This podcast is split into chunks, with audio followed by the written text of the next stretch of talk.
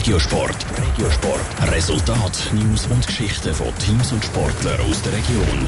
Die Zürcher Mountainbikerin Sina Frey hat eine überragende letzte Saison angelegt. An den Olympischen Spielen in Tokio war sie eine von unseren Heldinnen und hat für die Schweiz Silber geholt.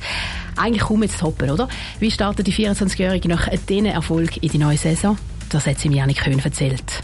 Gold an der Weltmeisterschaft, Silber an den Olympischen Spielen in Tokio. Auf die letzte Saison schaut die 24-jährige Mountainbikerin Sina Frey gern zurück. Jetzt stehen das Wochenende die ersten Weltcup-Rennen zu Brasilien an. Zürcherin spürt für die neue Saison aber keinen zusätzlichen Druck.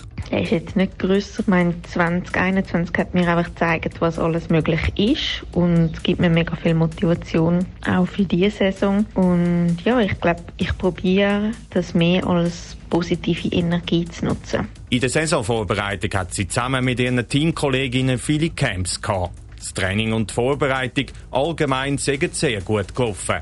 Sie hat an verschiedene Sachen geschafft. Es war sicher so ein bisschen allgemein, gewesen, an Technik, an Kraft, an Spritzigkeit, also so Explosivität. Ich habe probiert, aus den Erfahrungen der letzten Jahre die Sachen, die mir extrem gut tun, probiert an denen wirklich zu arbeiten. Für die neue Saison hat sich Zina Frey auch klare Ziele gesetzt. Ein Weltcup-Podium am Weltcup vorne mitfahren. Natürlich, jetzt diese Saison haben wir mehr Weltcuprennen als letzte Saison, was extrem cool ist. Und mein Ziel sind sicher alle Weltcuprennen und dann die Weltmeisterschaft Ende Saison. Gleichzeitig will sie ihren Titel an der Weltmeisterschaft verteidigen. Die geht im August zu Frankreich über die Bühne.